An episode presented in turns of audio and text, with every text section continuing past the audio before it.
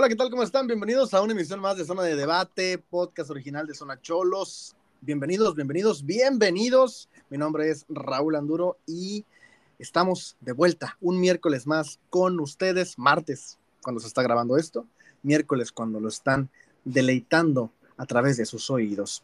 Eh, tenemos al panel que me acompaña, Omar Maldonado. Omar, ¿cómo estás? Hola Raúl, muchas gracias por la presentación. Y yo me encuentro bastante bien, muy buena semana, eh, buena semana en lo personal y buena semana. ¿Mande? Van dos días, no mames.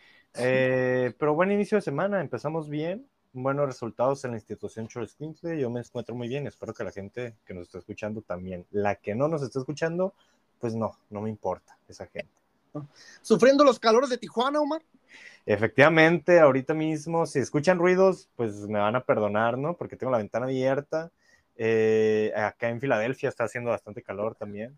Así que... Sí, sí, duro, duro. Muy bien. Interesante, interesante la cuestión. También tenemos a Dulce Reyes. Dulce, ¿cómo estás? ¿Qué onda? Aquí muy bien, eh, feliz por el regreso de las perrísimas. Y también con calor, pero no tanto como, como mar. Pero aquí andamos para ver qué fue lo que pasó el domingo. Vamos a hablar de ese partido contra el equipo de Chivas Femenil que andaba sin técnico en el banquillo, pero ya con el técnico anunciado, ¿no? Con el Tano. Este, que pues estará dirigiendo este torneo al conjunto de Guadalajara. Y también vamos a hablar al final de este bonito episodio del partido varonil contra los cementeros de la máquina de Cruz Azul, dirigidos por Ricardo Antonio Ferretti Lula da Silva, de Góngora y Góngora, mejor conocido como el Tuca. Y hablaremos también de las previas de los partidos, tanto femenil como varonil, femenil que visitan a las centellas del Necaxa y varonil que se suspende la liga. Nos vamos todos a los Uniteds y disputaremos la fase de grupos de la League's Cup Oh, tremenda League Cup. ¿Quién, ¿Quién, necesita la Libertadores cuando tienes la League Cup? Y vas a enfrentar a Querétaro y a Filadelfia. El equipo de uh. es tercer lugar de su conferencia en la MLS y pinta, pinta para campeón. Pinta para campeón y pinta para que elimine al Cholaje.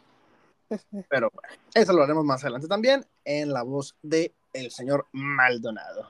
Mientras tanto, Dulce, Dulce, Dulce es tu tema, Dulce. Quiero que nos hables en tu regreso al podcast después de dos semanas también, que te dimos de descanso porque no había femenil. Eh, que nos cuentes qué pasó el domingo en la cancha del caliente. El equipo de Tijuana Femenil regresó a la actividad. Juan Romo sacó, desempolvó sus boinas otra vez y dijo: Voy de nuevo al banquillo por un torneo más. Primer técnico que dirige tres torneos a este equipo femenil. Eh, bueno, creo que Andrea Rodebo también, ¿no? Tres torneos los dirigió. Eh, pero bueno, dije varonil, femenil. Este, y pues nada, ¿qué pasó, Dulce? El empate agónico que Yadira Toraya le daría a este equipo. Cuéntanos cómo se desenvolvió el juego para la gente que no lo vio, qué pasó, estuvo bueno, quién dominó, qué, qué, qué pedo en la cancha del Mictlán. Mira, este, Raúl, voy a empezar diciendo que quien no lo miró, no sé en qué piedra vive, ¿verdad? Debajo de qué piedra vive, porque se había mencionado mucho este juego. Este, jornada 1 contra Chivas, eh, como tú bien lo dijiste, este, ya Romo estaba desempolvando las boinas y el auxiliar desempolvando su voz porque fue el que se escuchó en todo el partido, que estaba gritando, se escuchaba hasta 2 pero sí regresamos con una alineación un poco familiar, con cambios. Un cambio en la media fue como el 11 Ale, Funk, Willet, Toraya y Vicky. Esa defensa que ya, ya la conocíamos. En el medio campo está Bianca, que fue una algo nuevo, que por, por algo que, que más adelante podemos comentar, que fue algo agridulce, por Vero y, y Choco a los extremos estaba Pelayo y Villamizar, que se estaban cambiando ahí en el primer tiempo de bandas, dependiendo cómo se desarrollaba el, juego. Y al frente estaba Dani y la nueva, bueno, el regreso de San Juana, que al parecer ya le extrañamos mucho, y por ahí mire que Villamizar también, ¿no? Y al primer tiempo empezó Cholos a atacar, pero yo a mi parecer no aprovechaban, ¿no? Este, hubo muchas jugadas de, de peligro del equipo de Cholos, no podían, también muchas jugadas de, de Chivas, ahí estaban estira y afloje, muchas faltas, tarjetas amarillas por parte del equipo de Chivas, eh, ahí Bianca Mora este, sacó una, una para el equipo rojinegro, y así estaban los primeros 30 minutos, al minuto 41 este, cayó el gol de, de Chivas, eh, provocado por un tiro libre de Carolina Jaramillo, que no le podemos dejar esos tiros libres a Carolina Jaramillo, y le da el servicio a Gaby, que a mi parecer y al parecer de mucha gente podría haber sido marcado como un fuera de lugar, pero ella llega y con pierna derecha tira gol, ¿no? Eh, pero como dicen, Dios da, Dios quita, para pasar a, a, a liguilla también fue fuera del lugar del equipo de Cholos y ahora el equipo de Chivas, ¿no? Con eso nos íbamos al medio tiempo y al regreso en, pues seguía un poco intenso el juego. En el minuto 59 se da el cambio, un cambio que podría quedar para la historia tal vez. Eh, bueno, no podría, va a quedar para la historia. Sale en el minuto 59 Michelle Funk y entra Vero Pérez su, última, su último cambio a nivel futbolístico como jugadora. En el minuto 69, después de millones de tiros de esquina del equipo de, de Chivas, de hecho fue su tercer tiro de esquina porque Chivas estaba generando mucho al frente. Entonces estaba generando muchas jugadas de peligro y en el tercer tiro de esquina eh, de esquina de Chivas este saca Caro, cabecea Choco y deja al frente a, a Gaby Valenzuela, ¿no? La, la, del primer gol, que afortunadamente estaba Ale y con las uñas sacó ese balón que nosotros ya lo cantábamos como gol para Chivas y podría haber sido eh, el total fracaso ya para Cholos con un 2-0, ¿no? En, allá el segundo tiempo. Eh, el juego se desarrollaba de ida y vuelta, como ya lo venía diciendo, y en el minuto 82, o sea, ya casi para terminar, un tiro de esquina de, la que regresa San Juana y de, provocado por una mala salida de, Blanca Félix, le rebota en la cabeza a Yadira y ella sorprendentemente eh, mete el gol, que ni ella no sabía si había sido ella, quién había sido y como festejó, no se lo podía creer. Y pues saca, saca el gol, ¿no? Que le daba un poco de tranquilidad al, al juego y al equipo al sacar una, un empate hay muchas, hubo muchas, muchas nuevas jugadoras, Estefanía Izaguirre, Natividad Martínez, que jugaron ya, se estrenaron ya como perrísimas, y aunque fue un empate en casa y se podría decir como, como bueno para el equipo, si bien Romo no está contento del todo con, con ese resultado, ¿no? No sé qué opinas tú, Raúl, de que cómo lo miraste tú este juego. Pues yo creo que el resultado en general sí es bueno. Eh, tuvieron, a ver, tomando en cuenta el rival, ¿no? Que es el equipo de Chivas, que sabemos que siempre pelea los primeros cuatro o cinco lugares de la tabla. Si lo vemos desde esa perspectiva, yo creo que es un buen resultado, eh, porque además llegó un momento en el cual ni siquiera se veía por dónde podía llegar el empate, ¿no? O sea, Chivas estaba bien plantada en la cancha y Tijuana, por más que trataba de romper líneas, no lo, no lo lograba, no lo conseguía. Em, se dio este gol de, de, Yadira tras asistencia de San Juana, que regresa pues triunfal, ¿no? Con, con, este, con este bonito balón que le colocó a, a Toraya, pero te digo, yo creo que a nivel resultado, tomando en cuenta el rival, tomando en cuenta cómo se jugó el partido, cómo te fuiste abajo en el marcador, sí, eh, pues se rescata este punto que es valioso y y que siempre es bueno sumar ante estos equipos, ¿no? Independientemente sea de tres o sea de uno, lo importante es no perderlos, ni contra Chivas, ni contra Rayadas, ni Tigres, ni América.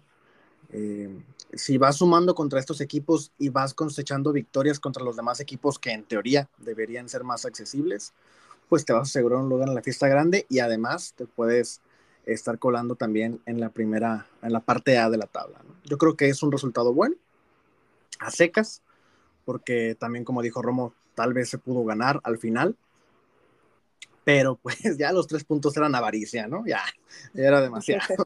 ya, fíjate, el empate está bien, el Chivas, vas contra Necaxa, que se espera en la previa, lo veremos, pero pues espera que saque los tres puntos del Victoria y pues este equipo irá caminando seguramente a lo largo del torneo, que me gustó, eh, a grosso modo la presentación, la de San Juana me gustó, eh, me gustó también eh, los cambios que, que, llegó a hacer, Izaguirre también me gustó cuando entró de cambio, ver estas caras nuevas y frescas, ¿no? Que, que pues ya veníamos viendo a las mismas jugadoras que sabíamos que no aportaban nada ni de cambio, como Rosa Aguiar, que la seguimos recordando. pues ya ver caras nuevas como Izaguirre, como Nati, este, pues siempre refresca un poquito y le dan otra visión a, este equipo, que yo creo que también es lo que destacó Roma en la conferencia de prensa. Ese sería mi comentario general y pues te dejo el balón votando ahí por si quieres darle algo más. Sí, no, y también recordar que es jornada uno, ¿no? Ya, Si bien el equipo ya había tenido pretemporada contra Cruz Azul y Querétaro, si no estoy mal, este, y había, en una había sacado el empate y en otra perdió. Pero sí, eso ya en, jornada, en temporada ya regular, ya es otro chip, es otra cosa. Y se miró, ¿no? En el primer, en esta primer jornada. No sé, Omar, tú cómo miraste los nuevos refuerzos, el regreso de San Juana y la adaptación en general del equipo con, con estas nuevas caras. Eh, sí, a ver, eh, yo creo que todos tenemos la intriga por ser primera jornada y la vuelta del fútbol femenil. Y para empezar, y lo hablamos en la previa, en, la misión pasada, en la cual no estuvo Dulce, por cierto. Eh, que no faltamos, por cierto.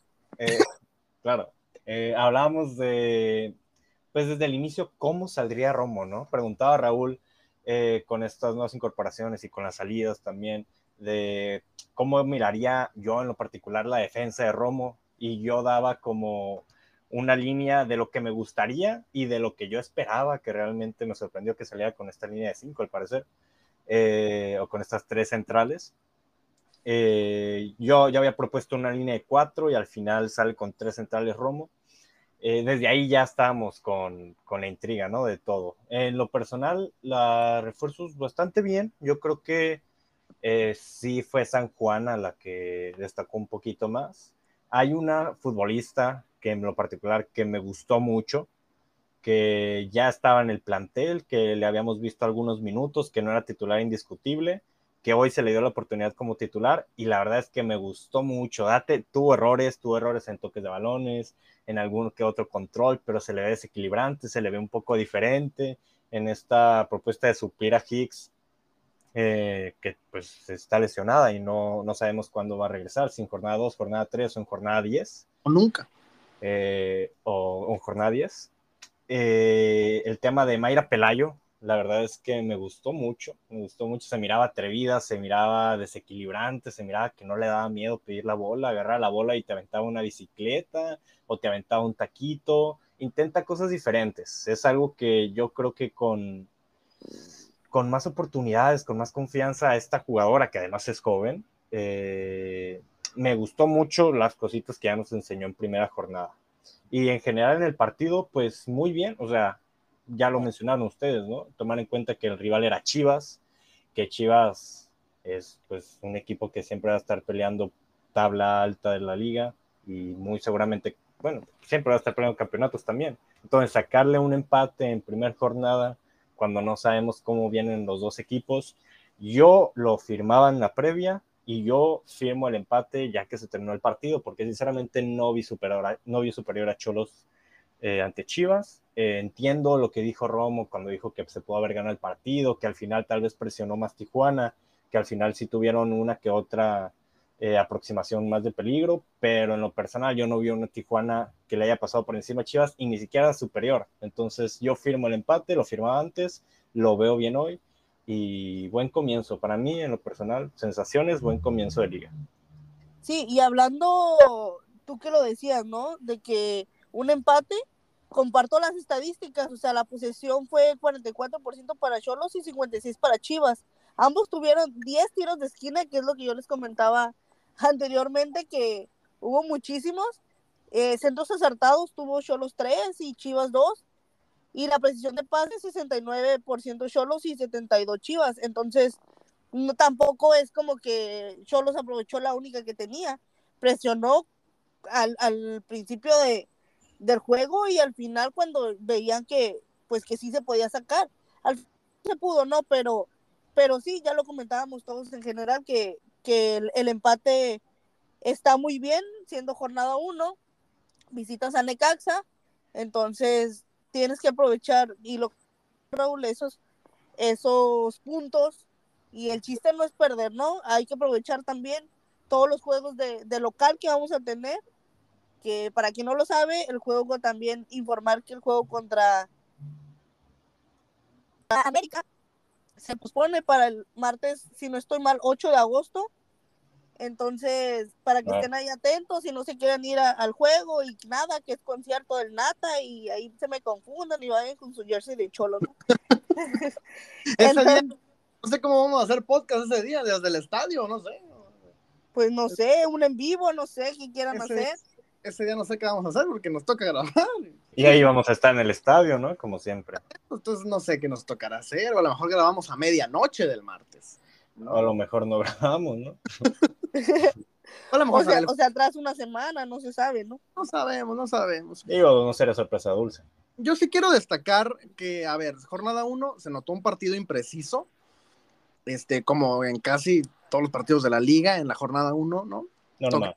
Toques que se perdían, ¿no? Un poco desencanchadas las jugadoras, eh, sobre todo al inicio del partido, pero también destacar eh, que se veía un equipo de Tijuana que sí viene trabajando con Juan Romo desde hace un año ya, pero le vi tal vez, no sé cómo lo, lo hayan observado ustedes, una propuesta más directa, un, un ataque más, más frontal.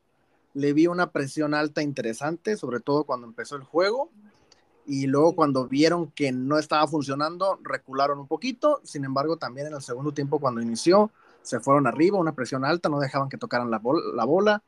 No sé cómo lo hayan observado ustedes, eh, cómo se fue manejando esto, si es, va a ser parte de la propuesta de Juan Romo para este torneo, que con los refuerzos, que cuatro de ellas fueron delanteras, la propuesta sea más ofensiva, o si tal vez fue por el rival, que era Chivas, y en los siguientes partidos veremos a un Tijuana, como no vimos en el último año, un poquito más eh, posicional, un poquito más organizado, un equipo que trataba de buscar eh, el balón directo, sí, pero con seguridad. No sé cómo lo veas tú, Dulce. ¿Te gustó esta propuesta a ti? ¿No te gustó? ¿O cómo la ves? Sí, y lo iba a mencionar, en los primeros minutos hay- hubo algunas jugadas que, que yo escuchaba que los chivistas ponían nerviosos, ¿no? Este, el tema de Blanca Félix y, y el- el- su tema con portería, Ujú. por, por esa presión alta que estaba teniendo Cholos. Entonces, y que estaba presionando a, a Chivas, al error, a la mala salida, y que a mí en lo personal sí me estaba gustando. Di- como dices tú, se, se, eh, intentaron, no se pudo, y ya estuvieron cambiando ahí la manera, ¿no? Pero a mí sí me gustaría que, que siguiera como esa manera, porque equipos, ya lo equipos como América, como Tigres, no te puedes echar para atrás y, y quedarte con tus 20 defensas y a ver qué sale, ¿no? Porque o presionas o, o, o te meten 10 goles. Y sí, y sí. No sé, algún tema más que tengas de este partido, Dulce, que nos quieras compartir, alguna estadística, algo, un dato. No, claro, mira, Algo de Vero que nos ya lo, ya mencionaba yo al principio, fue un juego agridulce porque ya se había mencionado por redes ahí unos días antes. Eh, Vero fue su último partido como Chola y como futbolista profesional. Y te tengo algunos datos de ella. Eh, estuvo en su primera etapa con Cholos en 2019. Estuvo, un, estuvo eh, tuvo una lesión de ligamento cruzado. Entonces, al año de, de no pudo eh, jugar mucho, tener mucha actividad por su operación, claramente. Después se fue a, a América y se nos se llevó a Oregel, que lloremos, ¿verdad? Se llevó a Oregel con ella. eh, le pasó otra vez su lesión de, de ligamento cruzado y un año después se va a Atlas, ¿no? Y en 2022 sale de Atlas y regresa a Cholos. Y, algo que sí quiero aplaudir, aplaudir de ella, que eh, donde el equipo que le dio oportunidad en la Liga Mexicana Femenil, en ese equipo ella quiso despedirse, ¿no? No, no sabemos la decisión o cuál fue el motivo para que lo hiciera, pero después de 15 años jugar profesionalmente, yo, yo creo que ella prefirió hacerlo en un momento en donde estaba, donde se sentía mejor y no hacerlo ya cuando su cuerpo ya, ya no daba más, ¿no? Entonces, destacar mucho eso, destacar que jugó en más de, de, cinco, de cinco ligas, eh, fue, jugó en la selección sub-23 de Estados Unidos, eh, jugó en la selección mexicana, ganó bronce en Panamericanos, en 2010, en 2011 fue al Mundial en Alemania y en el 2015 jugó el Mundial contra ahí en, en Canadá, en Canadá, que ella no le tocó anotar el único gol de la selección mexicana en ese mundial. Entonces es un, fue un, es y será una jugadora importante para la liga y sobre todo la liga femenil. Fue y será un referente para muchas niñas y muchas eh, jóvenes que ahorita que la miraban las mira, la miraban de chica y querían ser como ella, ¿no? Entonces, sí es, sí es algo agridulce ya no poderla verla en las canchas, pero ella, ella dice y ella menciona que, que se retira eh, de fútbol eh, profesional el jugarlo no verla más adelante algún equipo de la liga o siendo perrísima ya en, en dirección. Entonces, aplaudirle eso y, y agradecerle porque siempre dio un, un, buen papel aquí y ella siempre se sintió orgullosa de, de estar aquí en la frontera y representar el escudo Cholos Quickly. ¡Bravo! Ya se fue. Ya se fue. A su casa, porque ya está descansando, ¿no? Sí, sí sorprendió, yo creo, la decisión, sobre todo porque venía haciendo pretemporada con el equipo, ¿no? La hizo completa, metió un golazo en pretemporada, o sea, parecía que, que iba a continuar y de repente nos cayó esto como balde de agua fría pero pues sus motivos tendrá, tal vez ya no estaba rindiendo como ella esperaba y como dice eh, Dulce, pues mejor irse con la, con la frente en alto, ¿no? Que irse ya rezagada por las lesiones o por los malos ratos. Eh, aplaudir todo lo de Vero, toda su carrera. Yo creo que la liga la reconoce definitivamente, es una jugadora que, que es parte de la historia, o sea, estuvo en el inicio, estuvo fomentando estas raíces, ¿no? De estos cimientos de la liga y, y, siempre se va a recordar también como una jugadora que, que, en Tijuana tuvo este primer paso, se le dio esta oportunidad y pues la sufrió mucho, que yo recuerde habrá jugado tres, cuatro partidos en el año que estuvo en Tijuana en su primera etapa por la lesión que menciona Dulce y pues ahora este, este último año desde que regresó, pues sí fue pieza importante, ¿no? Pues simplemente eh, en algunos momentos desbancó a la Choco, que venía haciendo un gran papel, eh, cuando todavía estaba Esme, y luego se fue Esme, y pues terminó haciendo esta gran dupla con, con Jocelyn, ¿no? Entonces, veremos ahora qué sucede, qué, qué pasará en el medio campo de Tijuana, que yo creo que estará bonito hablarlo, ¿no? Digo, Vero eh, jugó con Nati en Atlas. La conoce. No sé si Vero tendrá un papel eh, en Tijuana de algo, una asesoría, una secretaría técnica, algo en Tijuana que pueda ahí ayudar o si estará... Eh, imagínate, Omar, ver a Vero de auxiliar de Juan Ro. Yo lo veo difícil, ¿no? A ver, yo creo que... Pues yo creo que se tiene que preparar, ¿no, Vero? Eh, ya está en el curso. No, ya está preparada, ¿eh? Sí, sí, sí. Ah, ya está preparada. Ya está lista para Ya, tomó, eh, sus cursos para Ah, mira. Contra, mira, Yadira, que quiere hablar de ella. Eh, pues bueno, este torneo va a estar difícil, ¿no? bien lo comentabas, que ella hizo pretemporada con el equipo femenil y que alguien de aquí del panel la ponía como capitana para este torneo, de hecho y se nos fue jugando un partido, muy buen partido. Yo la verdad es que desde que llegó Vero, bueno, yo la vine a descubrir aquí en Tijuana y un rato en Atlas. Yo no la recuerdo su primera etapa en Tijuana, pero me sorprendió. Era una, es una futbolista muy buena, con muy buena técnica sí, que en lo personal era la, la, que más me gustaba en el medio campo de Tijuana al día de hoy. Eh, y ni modo, este torneo sea difícil. Yo creo que si se hubiera dado este torneo, mínimo se hubiera dado la oportunidad, se hubiera puesto sobre la mesa, pues se hubiera anunciado en pretemporada antes de que iniciara la liga. Yo creo que tiene planes tal vez de prepararse un poco más, de no aventarse al ruedo pues con lo que tiene, ¿no? Y, y llegar bien preparada y ojalá, ojalá verla en el cholaje, ojalá verla con la con la rojinegra, pero en el banquillo. Sí, definitivamente fue sorpresivo todo lo que sucedió con, con Vero de repente. Digo, también ya tiene su edad, ¿no? Sus 35 años, pero ahora sí que respetando las lesiones, tal vez la pudieron haber dejado jugar un par de años más en, en la liga. Ahora veremos el rumbo que toma. Dulce, eh, ¿cómo describir o cómo eh, analizar, mejor dicho, eh, esta baja? Si tú fueras Juan Romo, ¿qué haces, no? O sea, se va una pilar de tu equipo que fue prácticamente titular todo el año desde que llegaste tú a la dirección técnica, se va ahora y cómo trabajarlo. ¿Vas a ir por alguien en el mercado? ¿Te la juegas con Nati?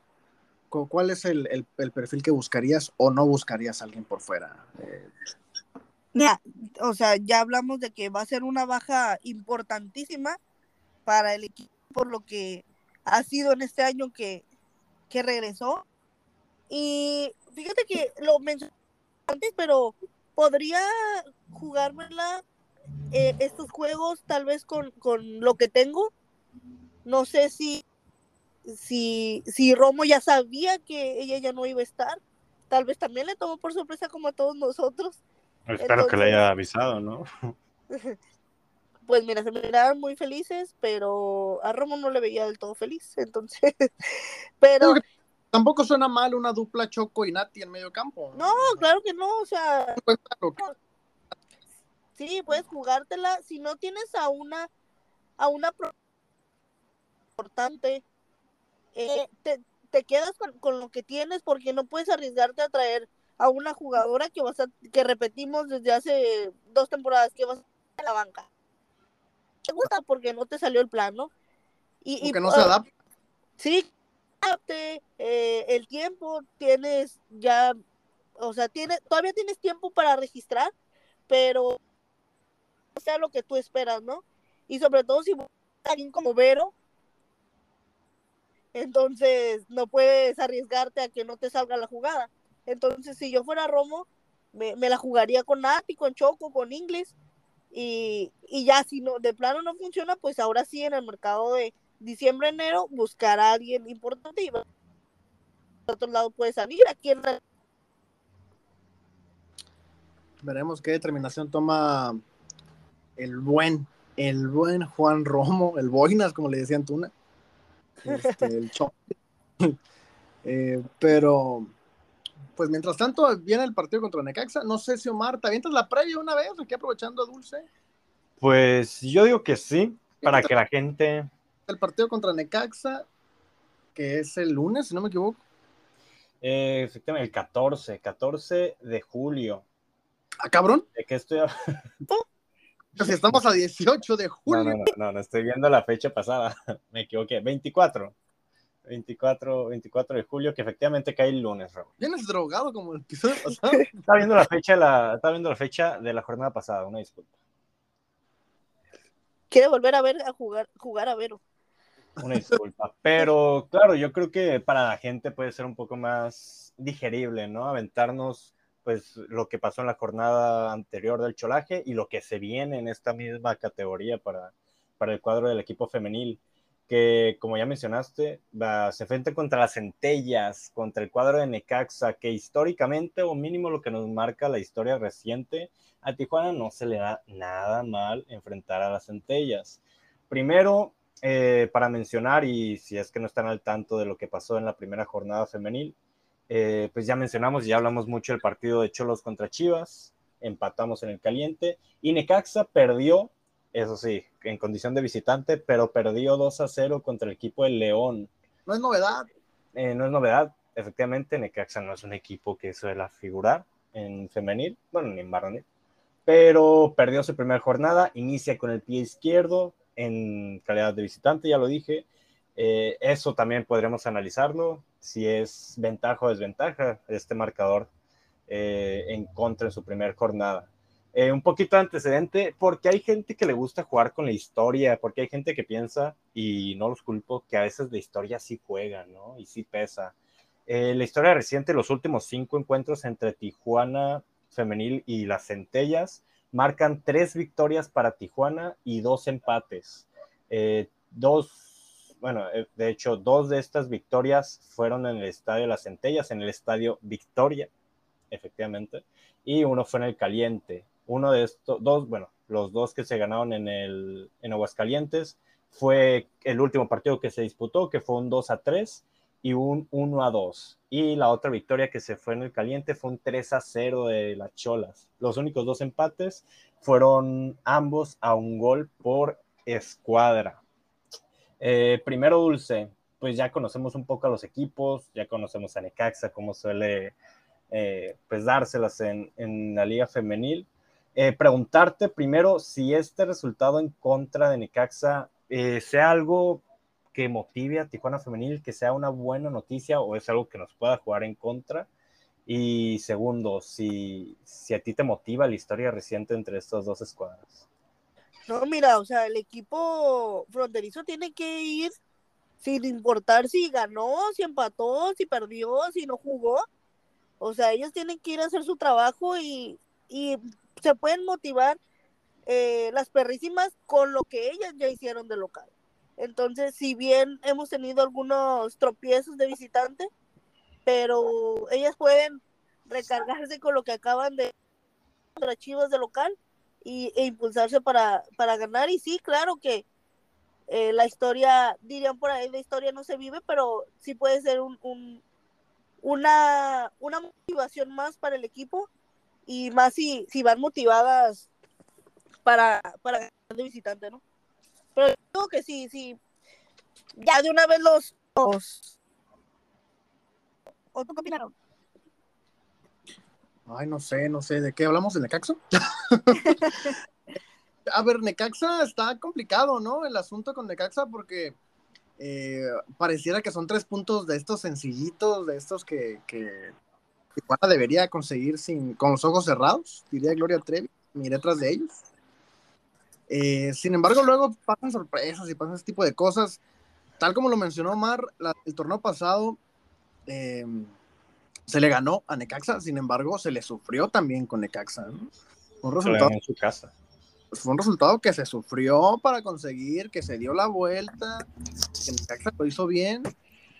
Sin embargo, pues terminó también cayéndose digo, simplemente el técnico de Necaxa lleva 16 partidos perdidos, uno ganado, desde que llegó a la dirección técnica del equipo, ¿no? estamos hablando de tres puntos, tres puntos en un torneo y este que ya comenzó, ¿no? Entonces, yo creo que es una inercia negativa que trae Necaxa, que no la pueden detener, es una hemorragia que está ahí y Tijuana tiene que aprovecharse de esto, sobre todo también viendo a futuro, viendo que, como ya lo mencionamos, se cambió el partido, pero sigue estando el rival ahí y vas a enfrentar a América y va a venir América, una América que viene con el título, que viene con las medallas, con el confeti todavía y que en los últimos partidos te ha humillado. Seamos sinceros. Sí, la verdad, sí. Entonces, si quieres llegar con un envión anímico también de que has empezado con cuatro puntos, empatando con Chivas y ganando la Necaxa, pues es, tu momento, ¿no? Es tu momento. Tienes que hacerlo, tienes que conseguir estos tres puntos contra las centellas para llegar con este envión contra América y competir de tú a tú y no que veamos tal vez pues una goleada de las águilas en el caliente.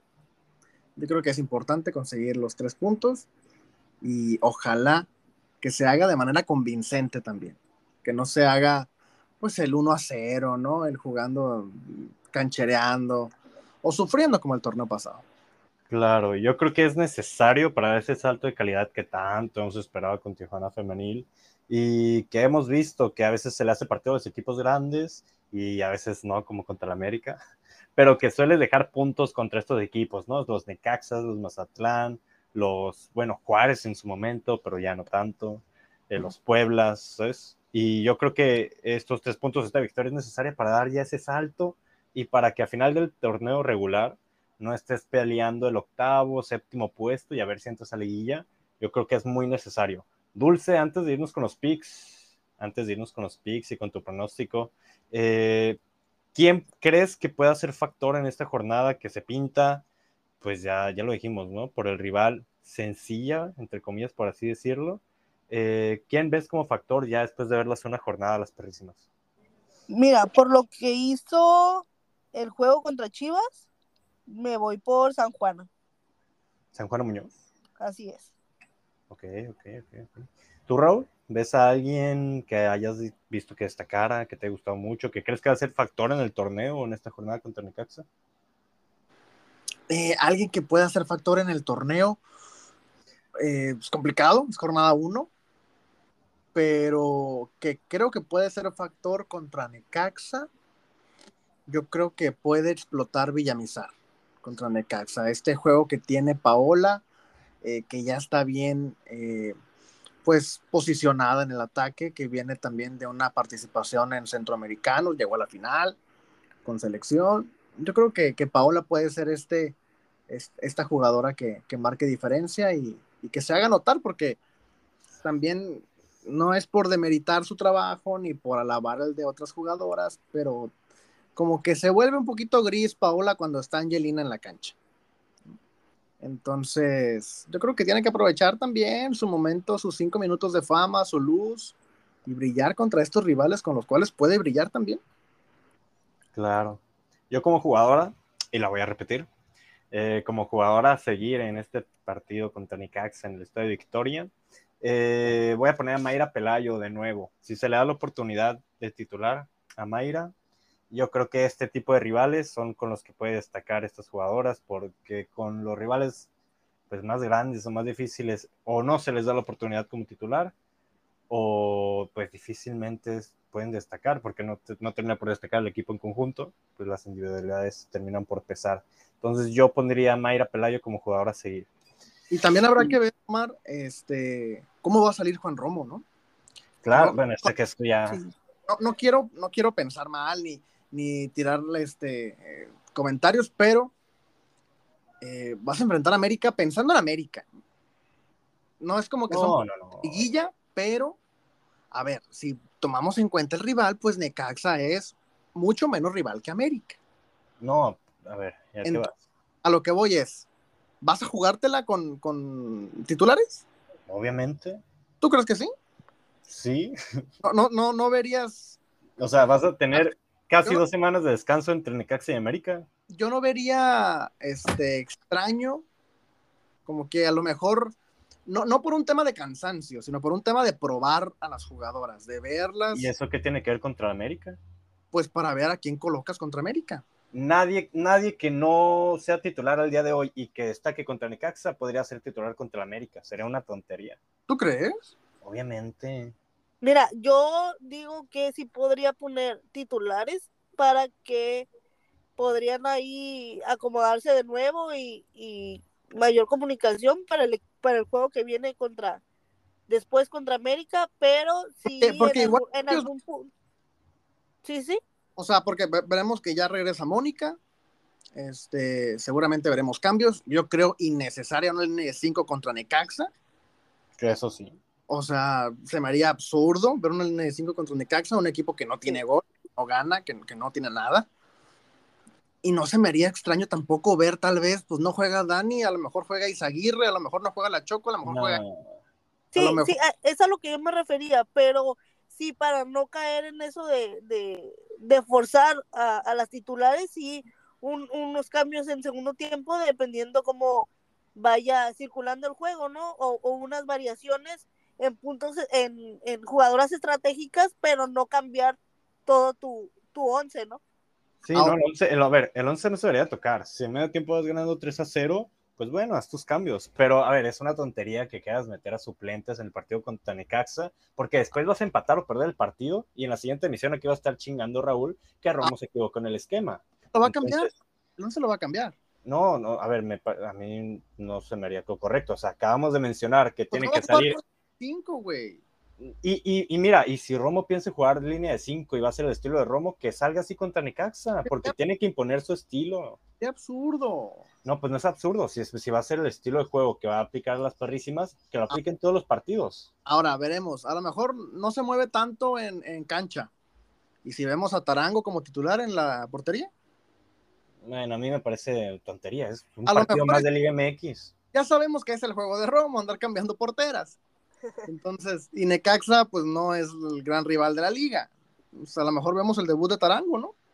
Pues mira, estas cosas yo creo que es más fácil analizarlas una vez que pasen, porque ninguno de aquí del panel lee el futuro. Pero se te haría mal. Sí, sí, ya te lo dije muchas veces. Tienes que... salir, tienes que salir con tu once estelar. Es un partido más y lo tienes, vas por tres puntos. El, el, tema de la portería, sería mal que vas once estelar, tu once estelar. Ok. ¿Tú cómo lo verías, Dulce, Tarango en la portería? No, yo me quedaría con Ale porque no quisiera que me pasara lo de la temporada literal pasada, que ahí estaba un cambio entre Siena y Ale, y cuando Ale le tocó, se comió todos los goles, entonces no quisiera que pasara lo mismo. Ya conforme fuera desarrollándose la temporada, claro, darle oportunidad a, a, la portera Tarango y, y porque es buena, o sea, se sabe que es muy buena. Es correcto. Digo, pues simplemente Mazatlán, ¿no? Se puede haber comido 30 goles más si no fuera por ello. No, y por Jenny, hay que mencionarlo también. La otra portería de Mazatlán también es muy buena. También, definitivamente. Pues Omar, ¿algo más? Ah, pues los picks, ¿no? Eh, sí, sí, nada más los picks para el partido dulce. ¿Cuál es tu pronóstico para este partido? Ante Me voy por un 3-0. 3-0 gana Necaxa. No, sí, claro. No, gana Cholos, obviamente. Ah, 0-3. 0-3, ok. Raúl. Ah, recordaba que estabas diciendo el marcador al revés desde hace rato. eh, yo voy por un. Voy por un 2-0. 2-0 gana Necaxa. 0-2, dirían los pendejos. este, sí, siento que, a ver, Necaxa no jugó mal contra León. ¿Viste el partido? Sí, yo también, yo también. Ah, esto no es ni verga. Este, pero la verdad es que no jugó mal Necaxa contra, contra el equipo de León. Eh, pero pues también, o sea, ganó el plantel. León, León tiene mucho más plantel que, que Necaxa y eso que se le fueron jugadoras importantes. Y tampoco León es wow. No, y ahorita, ahorita hablando de, de plantel de León, por ahí miré a, a Vanessa, no sé si la recuerdan. Vanessa López ahí como, no, no la han presentado como tal, si no estoy mal pero está ah, en el equipo de León. La lateral. Vanessa Guadalupe. Sí. Vanessa Guadalupe López. Anda, ¿eh? En la banca. en la banca de León. No, quedó ah, Que Vanessa, Vanessa. Em, bueno, yo... yo me iría con 2-0. Ajá. Este, y creo que San Juana anota en este partido. Y el otro gol, este, quien sea, la verdad, quien sea, desde Ale.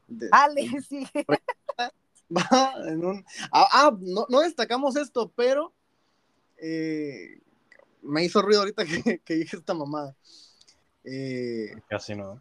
Romo aplicó la Fabioliña y le salió, ¿eh? No, deja tú. Es la primera, y ojo al dato, para que lo remarquen. Es el primer gol que hace el equipo de Juan Romo en pelota parada en un año. El primer gol, jornada 1. Primer gol que mete el equipo de Juan Roma en pelota parada. Tiro libre, tiro de esquina. ¿Y quién lo hizo? Doña Yadira Toraya. Ah, ah, no, yo digo Juan Romo. Juan Romo fue el de la táctica, la Fabiolina. No, no, no, Yadira Toraya. Sigue juntos. la se dijo. Vargas, te mandamos un besote. Se dijo en la primera edición quién tiene que ser la capitana de este equipo y está respondiendo en la cancha y, en el marcador. y, queremos otro, queremos otro en la segunda jornada. claro, a, base de actuaciones le va a decir que se equivocó. Pero ni modo.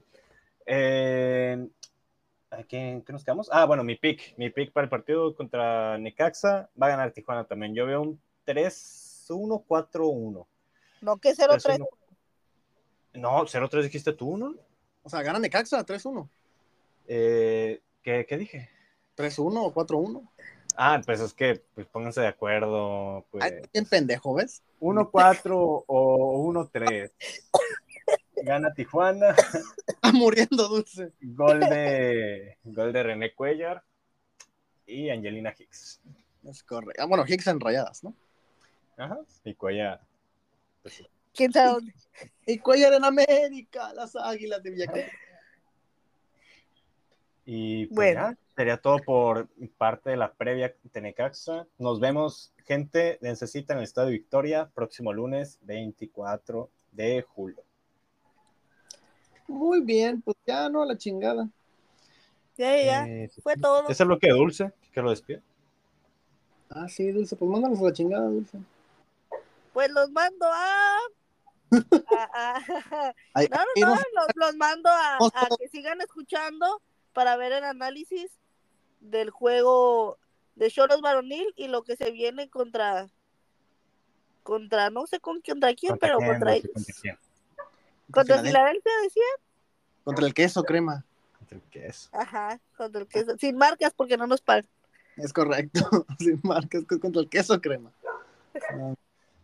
Bueno, vámonos entonces. Este, despedimos este bonito bloque y como dice Dulce, vamos a hablar del partido varonil que sacó chispas, sacó chispas porque puso sobre las cuerdas a Ricardo Ferretti que dicen que le escupió en la cara a Miguel Herrera al terminar el partido. Y la boca. Le escupió en la boca y se prendieron y se empezaron a besar. Eh, eh, efectivamente, para ser más exactos. Y se unió Corona, dice. Se unió con beso de tres. Beso de tres, como en la casa de los famosos, que si la están viendo, tremendo beso de tres entre ser. Wendy, Nicola y quién fue el otro, Apio, ¿o quién era? Este, Ya, Es cortamos, corte. beso de tres. Mañana, bueno, hoy, miércoles de nominación, ojalá, o- ojalá que Apio sea el nominado. Pero bueno, nos retiramos, vamos al siguiente bloque. Dulce, gracias. No, gracias. Y yo nomino a Mar por no ver la casa de los famosos. Sí, hay que nominar aquí a Omar también. Deberíamos de nominar gente. Hay que nominarlos cada semana para sacarlos. Vámonos pues, bye.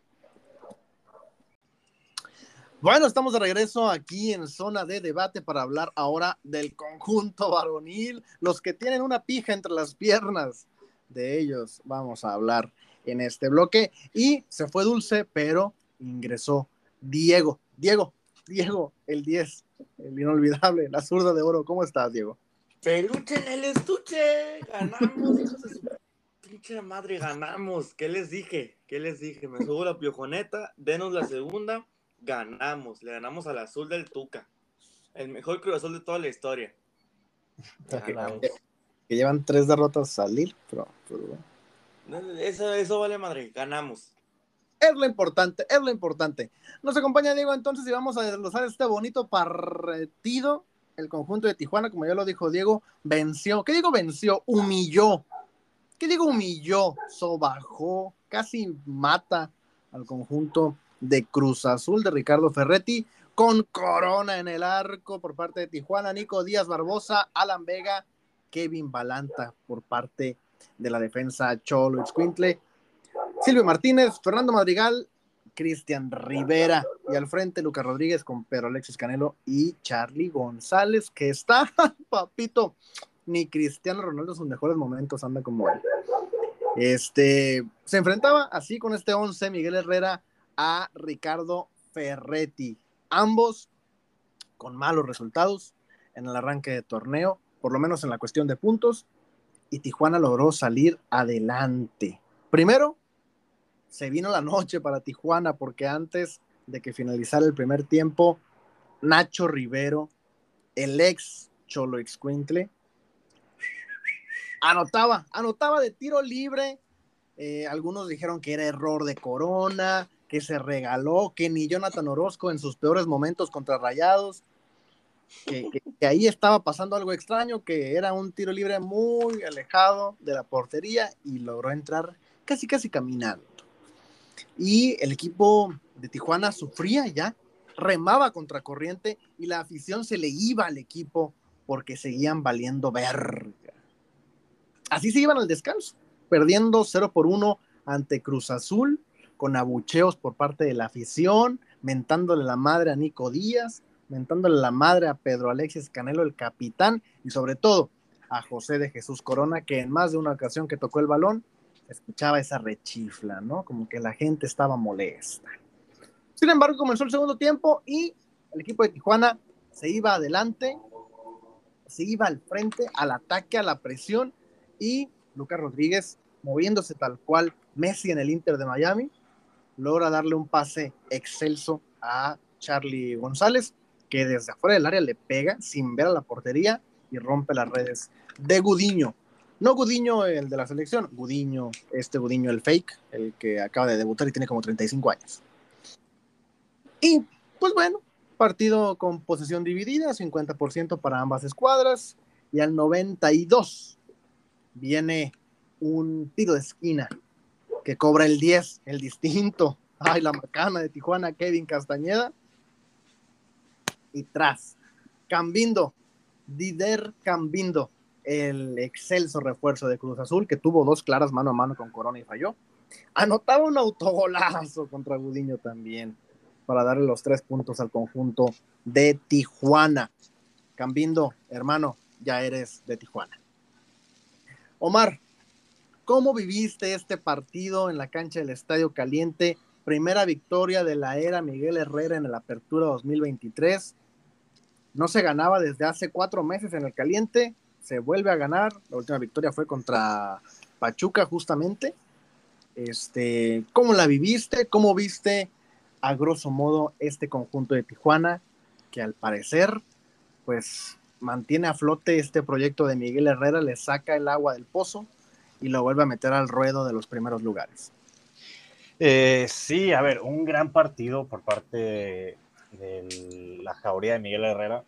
Eh, bueno, yo vi un partido muy dividido. Yo creo que de primeras, eh, ya en lo que fue el transcurso de los 90, 95 minutos por el agregado, no vi un Tijuana muy superior a Cruz Azul, es la verdad. Sí vi un Tijuana que jugó muy bien, sí vi un Tijuana que fue superior a Cruz Azul en la cancha del caliente, pero no les pasó por encima, para, empezar, ¿no? Eh, veo, no sé cómo explicar el tema de los jugadores y solamente aceptando y sacando de esta lista supuesta a, Corona, eh, veo que todos los jugadores están muy bien acoplados a la idea de lo que quiere Miguel. ¿eh? O sea, veo que lo entienden lo que quiere jugar Miguel. A veces les falla el toque, a veces mm, se les va un poquito más de largo el balón, fallan el pase, ya es la táctica de que chingada madre, pues no terminan de ser muy buenos, ¿no? Pero veo una idea clara de lo que quiere jugar Miguel, eh, Miguel Herrera con este Tijuana. Eh, antes del gol de Charlie Rodríguez, veíamos que estaban un tanto perdidos. Sales, sales. Sigo con Charlie Rodríguez, ¿verdad? Es que la asistencia le dio Lucas Rodríguez. Charlie González, antes del gol de, Charlie.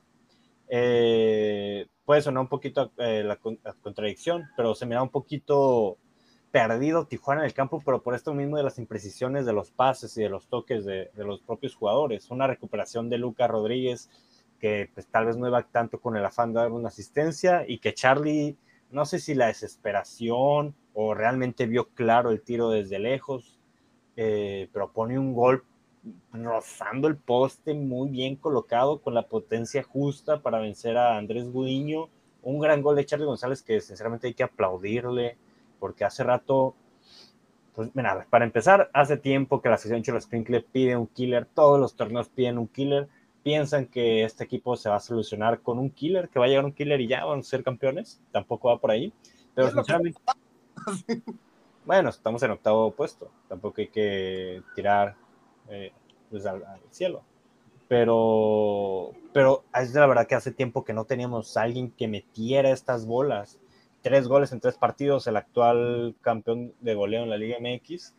Y qué bien ha caído Carlos González, lo mencionó en rueda de prensa Miguel Herrera, que por algo él lo pidió, porque sabe que es un jugador que cumple, que sabe que es un jugador, jugador rendidor, que lo tuvo en su época con Tigres y que le gusta y que en lo personal se ha adaptado muy bien a este juego con Tijuana, que tenemos las dudas de Toluca, que no se terminó de adaptar al juego de Toluca y Nacho, pues aquí se ha terminado por adaptar muy bien y, pues ojalá siga rindiendo de esa misma manera. Hay más jugadores por destacar. Hay uno en lo personal que no se habla tanto, creo yo, como lo que, como lo que se debería. Y bueno, tal vez lo digo más adelante. Pero me está sorprendiendo y para bien. Van tres fechas del torneo, pero me está sorprendiendo bastante la actuación de este futbolista. De Charlie. No, de otro. Ah, el otro que vi. Ah, ok, porque Charlie el último torneo con Toluca ya se había adaptado, ¿no? Ocho goles en el torneo. Sí, bueno, iba de menos a más. De, más. Sí, de menos a más. Sí, de menos a más. Parecía esta dupla que había hecho con, el Gacelo, muy buena en, Toluca. Claro, ahora parece con Pedro Alexis, pero. Con Pedro Alexis, que ahí va, el punto, ahí va el punto. La gente, a la gente no le gusta Pedro Alexis Canel. Este, salió entre abucheos también este, de la cancha del caliente, dejando la capitanía a Cristian Rivera. Eh, pero Diego, ¿tú cómo ves el tema de Pedro Alexis Canelo? Eh, es el capitán de Miguel Herrera, lo anunció desde antes de que comenzara el torneo, pero la gente no lo quiere. ¿Por qué la gente no quiere a Canelo, Diego? Pues que le eche ganas, que le eche ganas, porque yo no lo veo como un capitán, yo no, yo no veo que en el campo, yo veo otros jugadores más activos, más con más garra que él, o al menos eh, cuando yo voy al estadio no lo, veo, no lo veo a él con esa misma intensidad que los otros jugadores. Así que yo pienso que tiene que empezar a actuar como capitán. No digo que es mal jugador, ¿no? Pero, o sea, el gafete de capitán es una responsabilidad, ¿no? Así que, pues, que empiece a actuar más como capitán. Omar, eh, la gente, ¿por qué no quiere a Canelo? Eh, yo creo que puedo entender de cierta forma a la gente y tal vez sea una opinión que divida eh, lo que voy a decir, pero yo no veo hoy por hoy en el juego imprescindible a Pedro Alexis Canelo en el 11 de Miguel Herrera. ¿eh? Mm, ya no es el Pedro Alexis Canelo que estuvo en Toluca. Ya no lo es. O sea, ya olvidemos ese Pedro Alexis Canelo goleador de Liga MX que fue campeón de goleo porque no lo vamos a tener.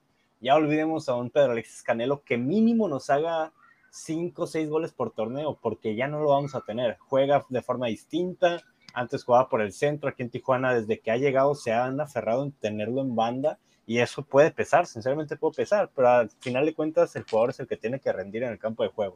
En lo personal, y llevo ya rato diciéndolo, ¿eh?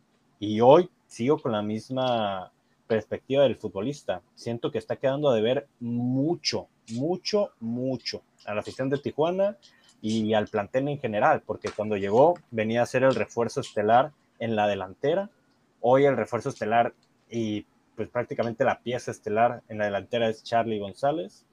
Eh, pero Pedro Alexis le debería estar peleando el puesto y la verdad es que está años luz Charlie de Pedro Alexis Canelo y hoy en día te puedo mencionar mínimo cinco futbolistas eh, que están en mejor momento que Canelo y es el capitán y para mí esa cinta no la de tener. Pero estamos de acuerdo que no va a salir de ahí. Eh, sí, estamos de acuerdo. Miguel le tiene mucha confianza Sí. Desde el torneo pasado ya le había dado el café en varias ocasiones y ahora lo sigue teniendo, ¿no? Tiene una asistencia en estos tres partidos que se han disputado, asistencia de Charlie, justamente. Este, y parle de contar, ¿no? O sea, no, hay mucho más que agregarle a, Canelo en Tijuana. Que... y, es que o sea, si nos basáramos solo en lo estadístico y que tú sabes que yo no soy eh, mister estadísticas, o sea, tú tal vez podrías defenderlo más por esa parte. Eh, entiendo que lo estadístico no le ayude, pero ya no solo es eso, es que no desborda, es que no encara, es que no gana sus unos a unos ofensivos, es que en defensa tampoco apoya demasiado. Mm, hoy por hoy no está.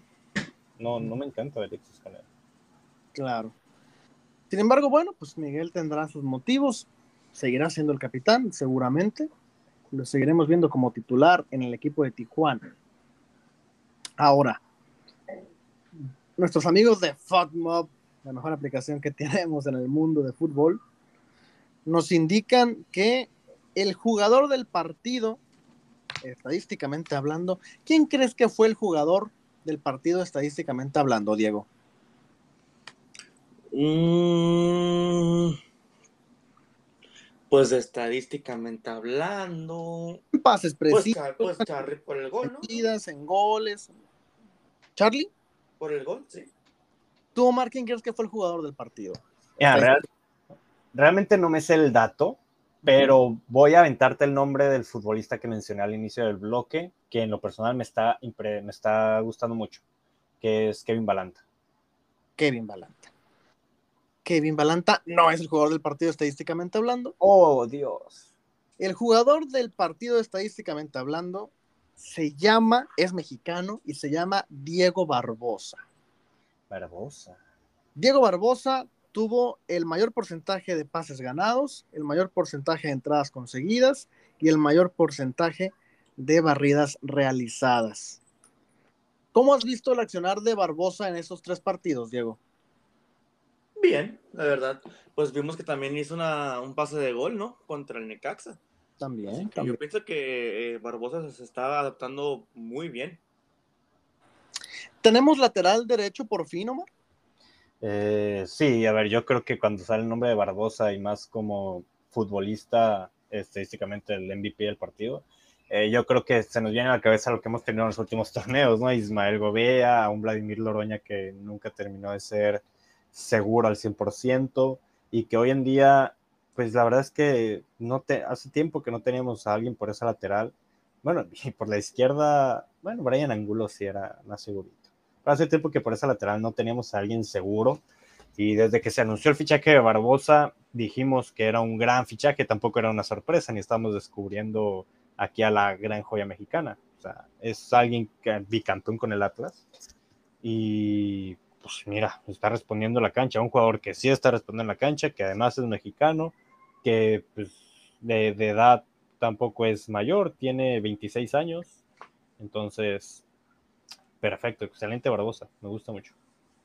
Ahora, ¿quieres hablar de Kevin Balanta? Este central que ya venía con esta posición en Querétaro, que venía con este cartel que lo mencionamos aquí como el mejor stopper de la liga en el último año. El stopper, entendiendo, es el jugador que detiene manos a manos de cara a Claro. gol. Este, y que ahora ha hecho un excelso papel y hasta agrandándose un poquito en la cancha del caliente contra Cruz Azul, ¿no? Algunas gambetitas, algunos regates en, en área, en área peligrosa. ¿Cómo. ¿Cómo lo has visto a?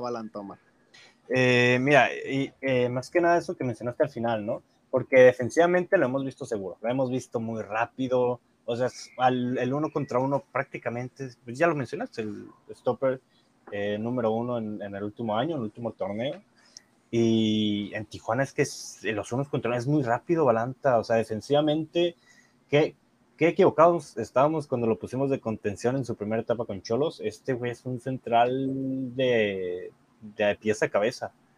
Eh, luego vimos que era muy seguro cuando estaba con la posesión en sus pies y estaba en, pues, de prácticamente en su área y tenía que salir él solo porque no tenía compañeros a quien darle la bola y con una gambetita se quitaba al delantero, se quitaba la presión y salía y arrastraba el balón cinco metros y salía jugando.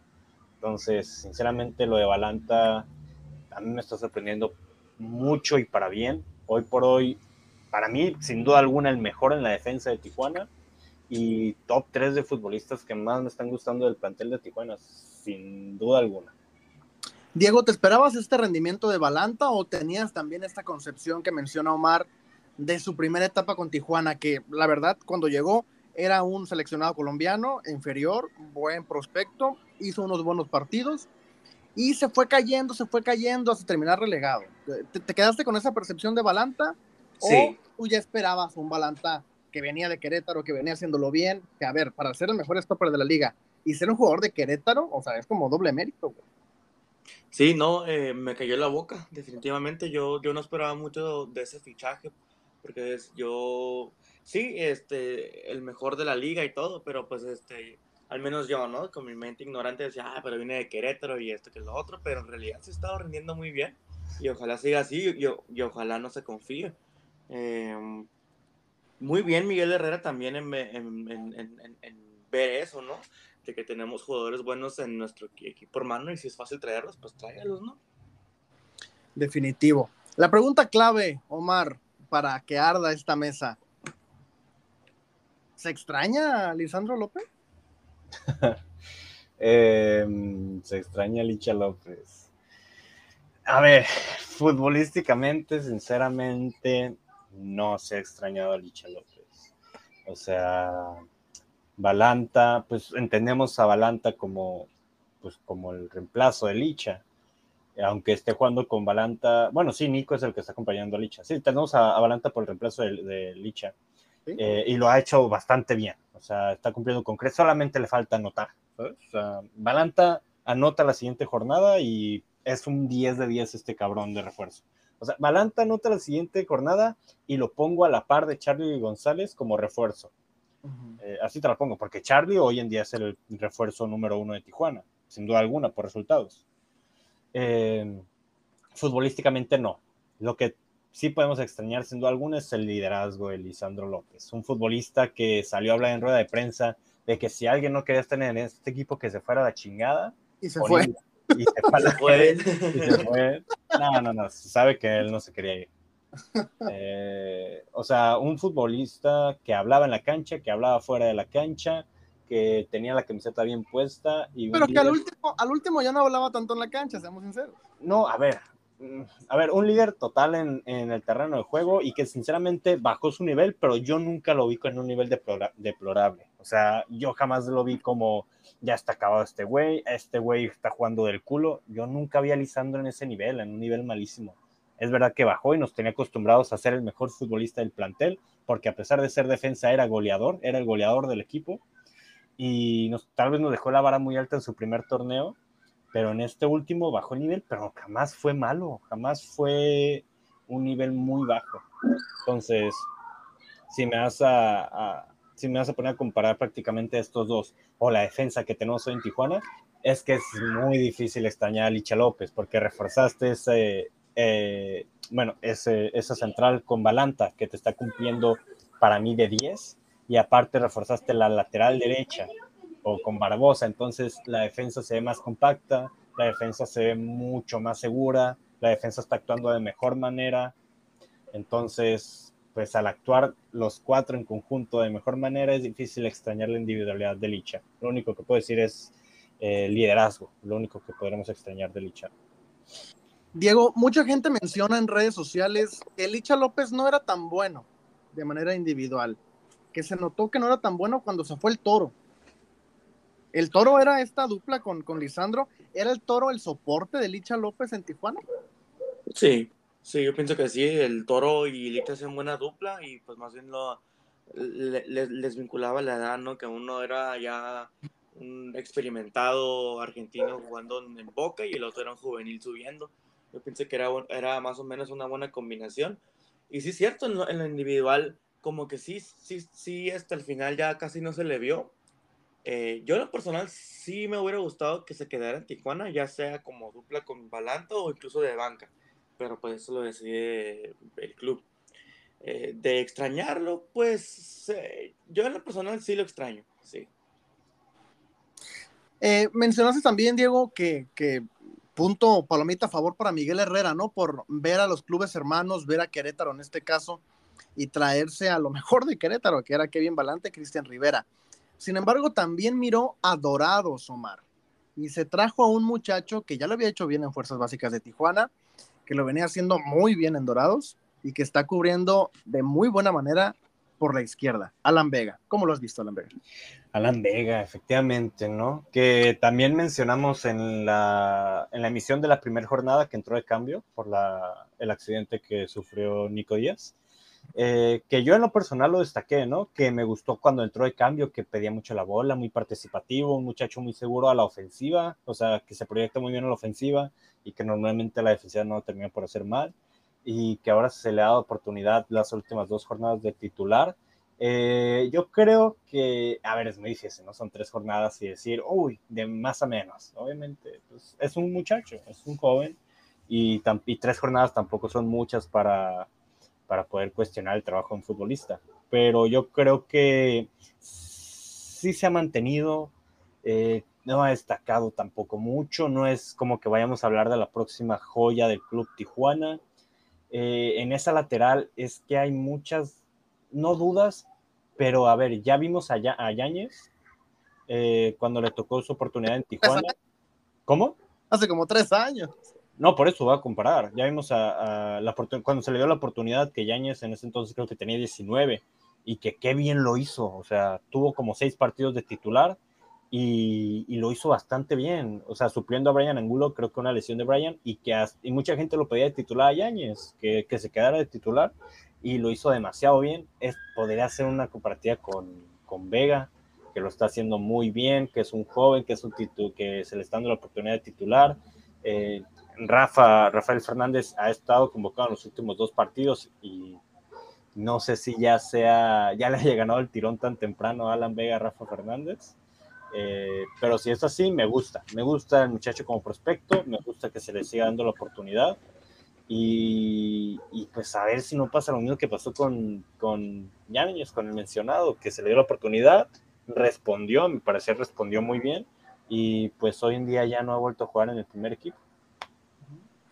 Y también mencionar que está ahí Aaron Mejía en la banca también, por la izquierda, ¿no? Claro, o sea, por eso te digo, hay mucho, mucho muchacho joven tocando la puerta en esa banda, en esa lateral.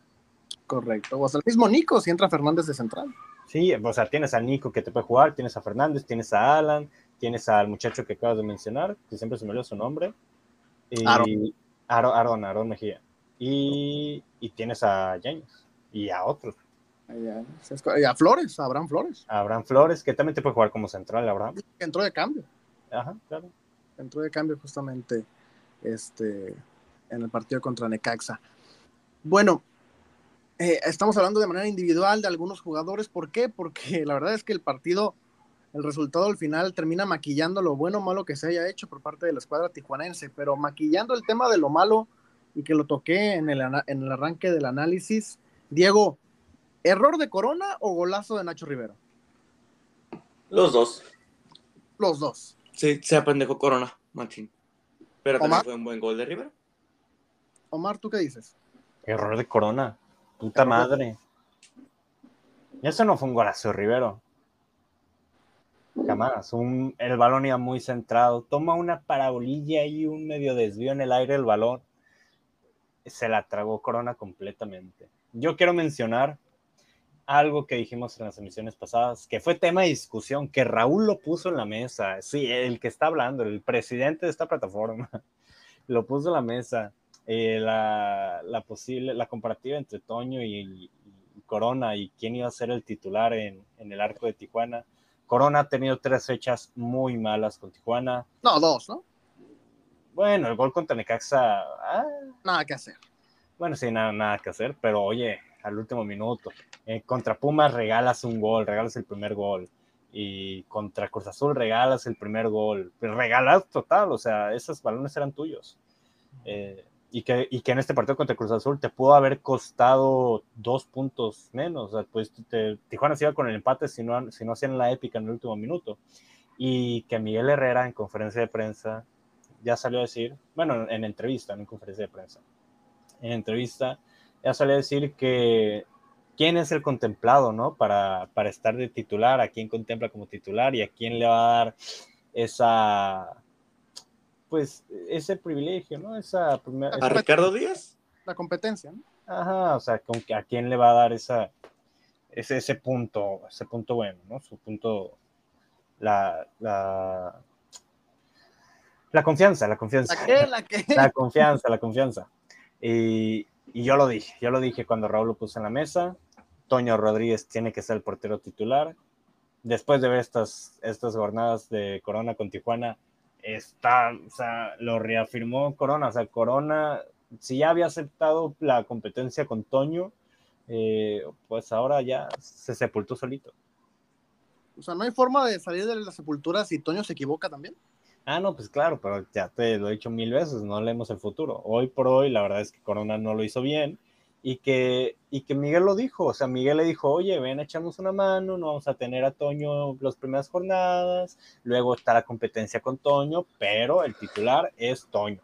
Se te dijo aquí, Raúl, antes de que lo dijera Miguel, Miguel salió a confirmarlo porque escuchó el capítulo y dijo, ¿no? Dijo, a ver, tengo que defender a Omar porque... Pues, vamos viendo. Yo digo que Raúl me terminó, eh, Miguel me terminó por dar la razón.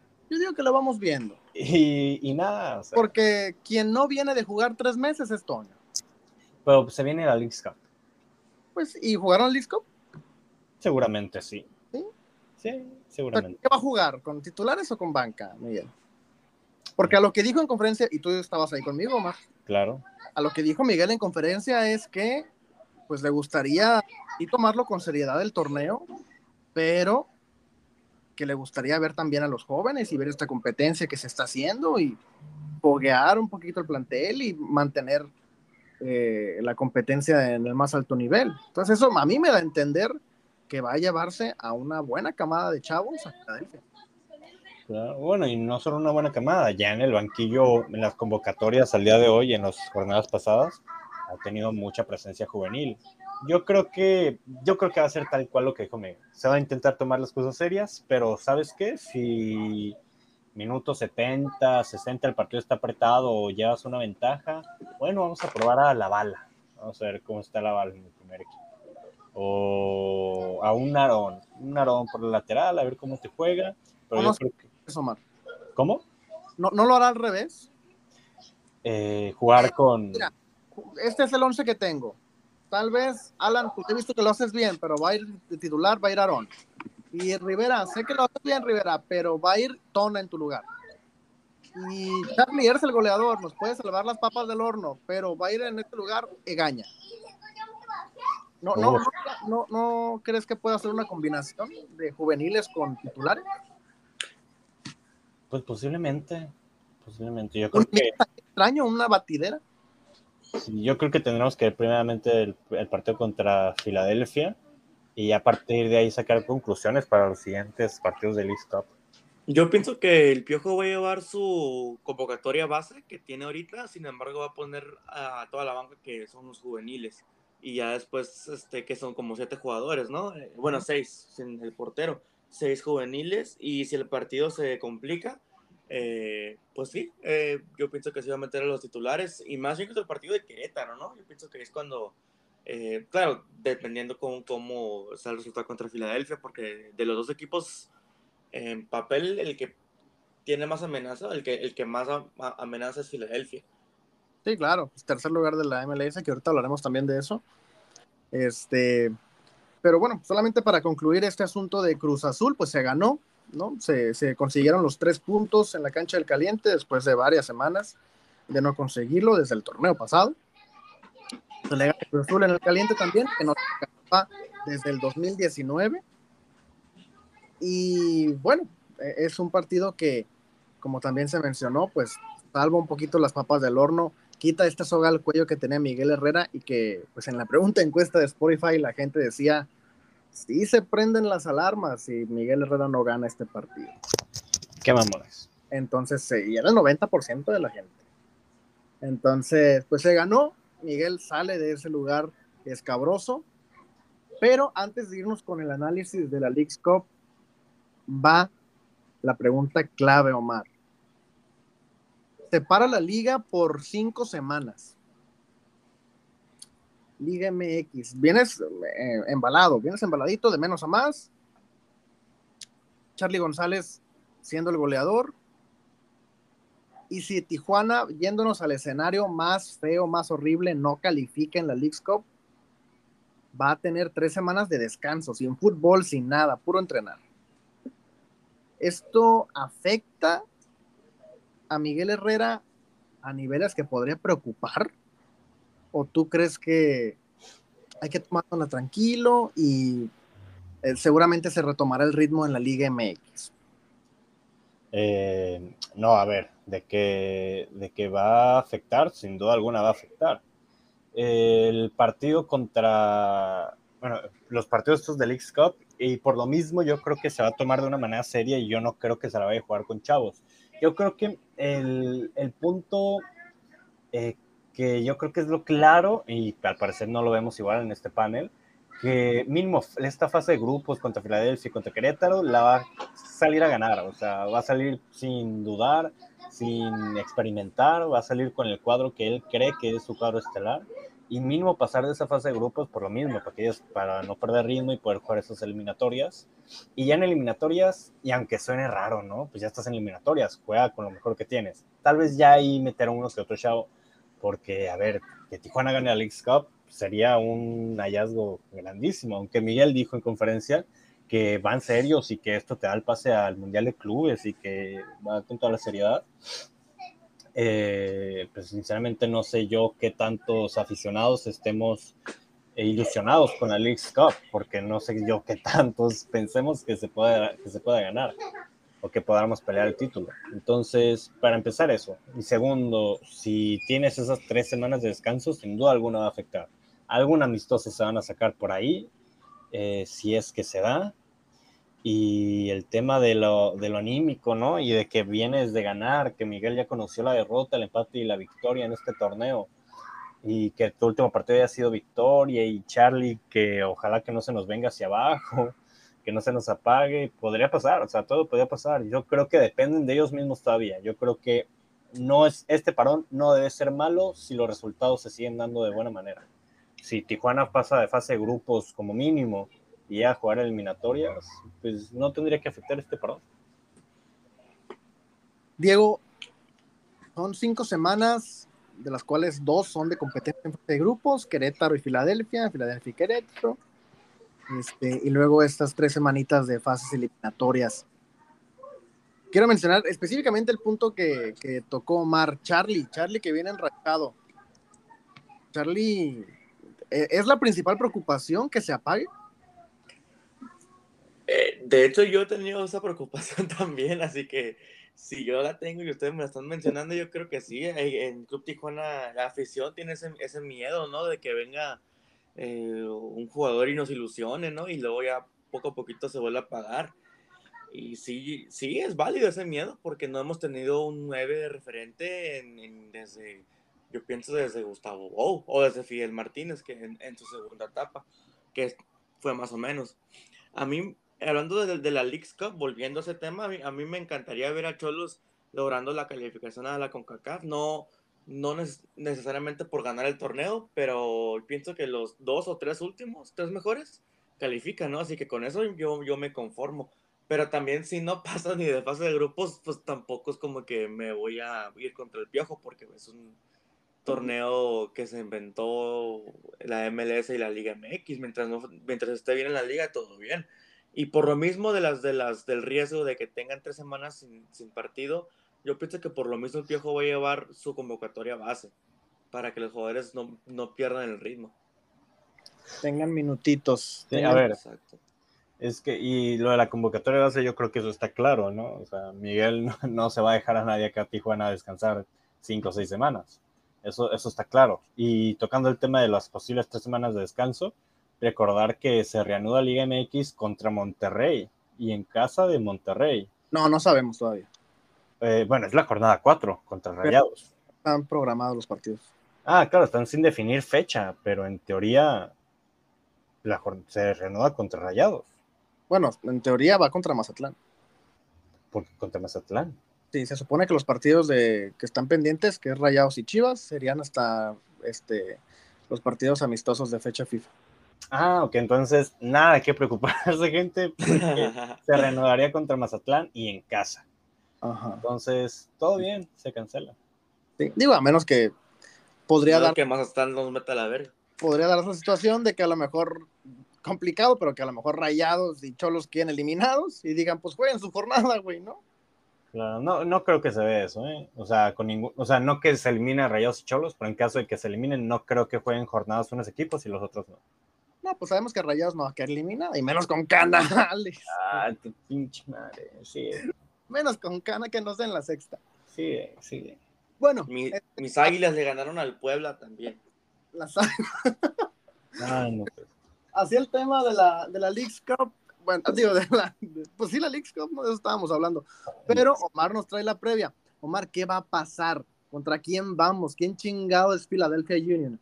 Eh, ¿Qué está para las serpientes de, la MLS? El único equipo que tiene a Bimbo en su patrocinio. El único equipo que tiene a Bimbo. Efectivamente, ¿no? Se supone que el bloque era eh, Cruz Azul, no Leagues Cup. Pero ahora sí. Claro, ahora seguimos con el mini bloque Leagues Cup. Vamos a poner el modo Leagues Cup en on.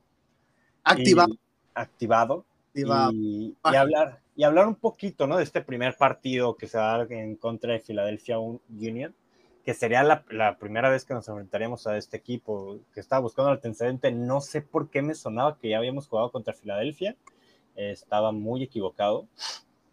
Y, y no, bueno, ¿quién es Filadelfia? O sea, ¿qué, qué, qué- Filadelfia figura? Es un Inter de Miami que, ah, güey, tiene a Messi, pero no mames, es último de su pinche, de su pinche conferencia. No. Filadelfia Union, como ya lo mencionó como tres veces Raúl en, este, en esta emisión, es el lugar número 13 de la conferencia este de la, MLS. Eh, hoy en día eh, ya tienen 23 partidos jugados en este torneo. Tiene 40 puntos el Filadelfia. Ha ganado 12 de sus 23 partidos, ha empatado 4 y ha perdido 3 puntos. Es el, a ver si no me equivoco y tengo el dato y lo corroboro, es el cuarto equipo con más goles en la competencia, empatado con el Cincinnati, que es el primer equipo, el número uno. El número uno en la tabla general, claro.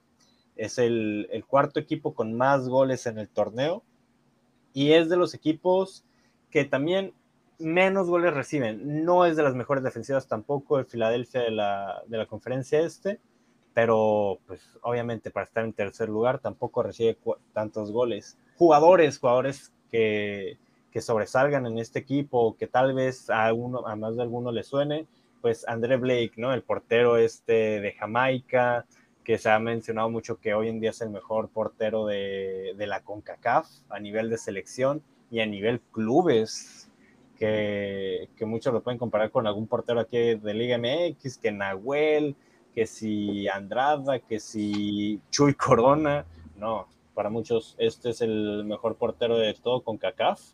Está Leon Flash, que es un mediocampista, que es alemán, que es el que llegó a ser seleccionado alemán y en sub, en sus categorías menores. Está Julián Carranza, que es un delantero que ha, pues, ha caído muy bien en este Filadelfia. José Andrés Martínez, que es centrocampista, que tiene gol, que es más ofensivo, que tiene mucho descaro, que tiene mucho, muy, bueno, es, es muy bueno en el 1-1 de ofensivo.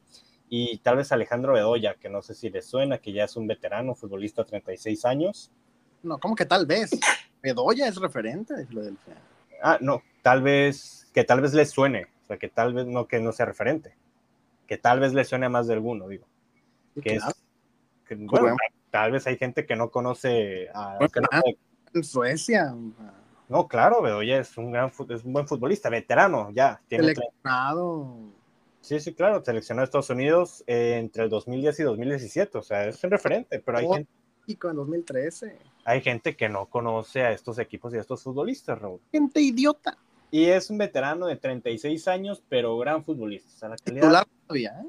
la, la, la calidad no se pierde. Algo que, que hay que mencionar de este Filadelfia es que, obviamente, como todos los equipos, ¿no? Eh, tienen a sus titulares, pero es, es un equipo eh, que normalmente suele rotar a, a, sus piezas, no suele tener un 11 fijo, no suele disputar todos los partidos el mismo 11 y, y normalmente en el medio del campo y en la, y en la ofensiva suele sacar de vez en cuando juega Flash, de vez en cuando no juega Flash, de vez en cuando juega Martínez. Entonces, sinceramente, un 11 contra el que podríamos pronosticar que juega ante Tijuana, lo veo difícil. Raúl, pues como ya te estoy escuchando que eres un conocedor del Filadelfia, que al parecer es tu, De la MLS en general, diría yo. tu tercer equipo, ¿no? Dirías tú. MLS en general, diría yo. Tu tercer equipo, el Si Filadelfia. ustedes quieren discutir de la MLS, vayan a mi Instagram, nos hablamos del chong. Perfecto. Eh, ¿Cómo ves? ¿Cómo ves al Filadelfia?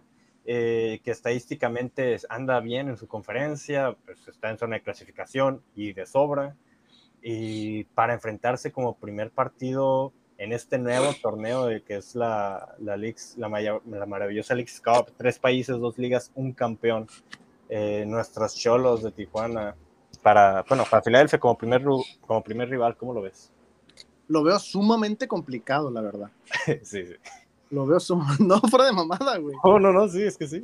O sea, lo veo sumamente complicado. Siento que es el rival como lo dijo Diego en su intervención también antes de este bloque, eh, eh, de, o sea, Filadelfia y Querétaro, pues evidentemente Filadelfia es más complicado que Querétaro, ¿no? Este, sobre todo porque no lo conoces, no has disputado nunca un partido contra ellos, y sobre todo Claro. también porque la experiencia, si nos vamos al anal de historial de partidos de Tijuana, este, pues el último partido contra un equipo de la MLS te humillaron, ¿no? Claro. en, en CONCACAF, con Diego Coca dirigiendo este equipo ante el, el New York Red Bulls. New York- eh, ándale. Bueno, el último partido fue contra San Diego Loyal, ¿no? bueno, pero ese fue amistoso. Que se ganó. Sí, Vamos, competencia oficial. vamos. Entonces, viene, vas a contra un Filadelfia en su casa también. Filadelfia que está como, no viaja a ningún lado, Efectivamente. no va a tener ese trajín. Y que viene de ganar sus últimos dos partidos también contra el New York City y contra Nashville. Contra Nashville.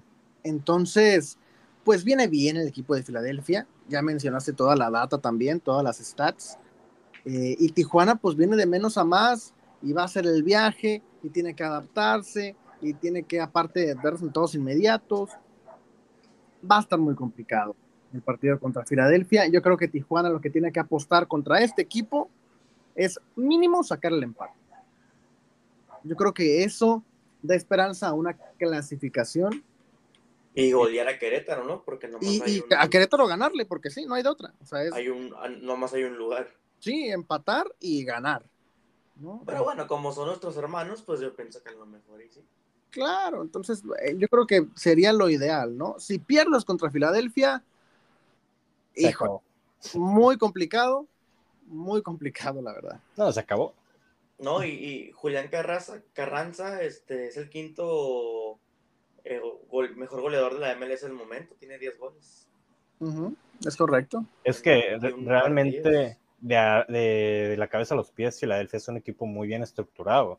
O sea, es una defensa sólida que ha permitido goles tontos tal vez, pero que es una defensa que se ha encargado sólido, que, bueno, se ha encargado de mantenerse sólida en el medio campo, ya te he dicho, que tiene muchas variantes y que si no está el titular o si no está Martínez, por ejemplo, te puede sacar alguien de la banca y va a responder. Y en defensa, pues ya menciona Diego, ¿no?